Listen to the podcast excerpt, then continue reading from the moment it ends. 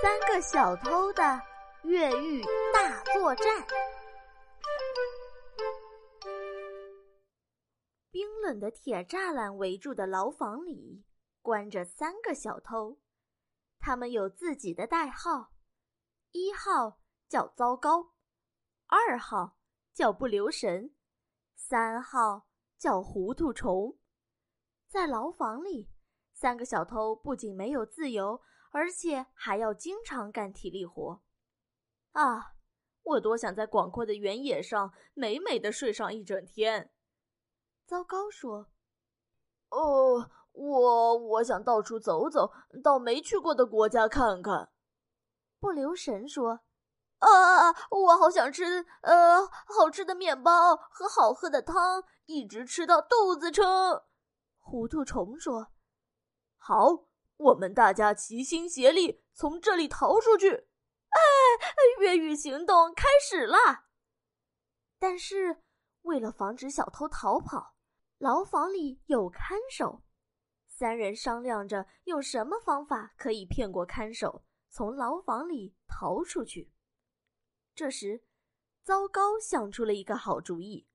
他对不留神说：“哎，不留神，你手很巧，这样。”这样啊，而且正巧我们又穿着条纹的衣服，我们就这样，这样，就用这个，把我俩变成斑马。糟糕，让不留神用油漆在他的脸上涂颜色。如果牢房里有斑马出现，看守一定会非常吃惊，然后就乖乖的把牢房的钥匙交出来了。这样，你抓住我的腰。糟糕，对不留神说：“嘿，这样我们俩无论怎么看都是斑马。”但是糊涂虫看了以后，笑得眼泪都出来了。他对糟糕和不留神说：“哎，世上哪有这么奇怪的斑马的？这个越狱计划一定失败。”糟糕和不留神还是按原计划把自己装扮成了斑马，灰灰灰灰，马儿灰灰。哒哒哒哒哒哒，回回，儿回回。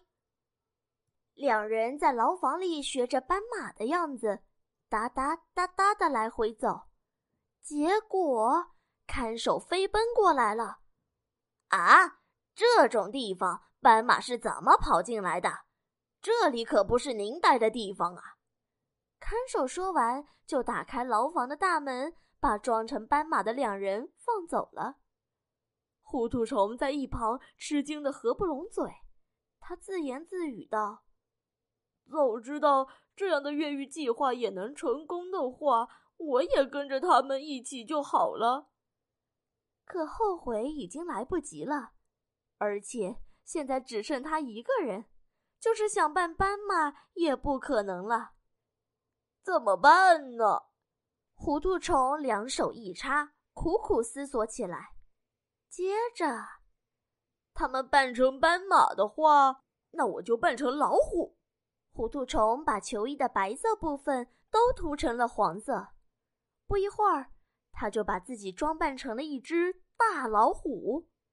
哦哦，老虎来了！哦，我是老虎，老虎来了！哦，糊涂虫学着老虎的样子，不停的发出可怕的吼叫声。看守听到声音，不知道发生了什么事，赶紧跑了过来。他看到装扮成老虎的糊涂虫，马上惊叫起来：“妈呀！呃，救命！是老虎！”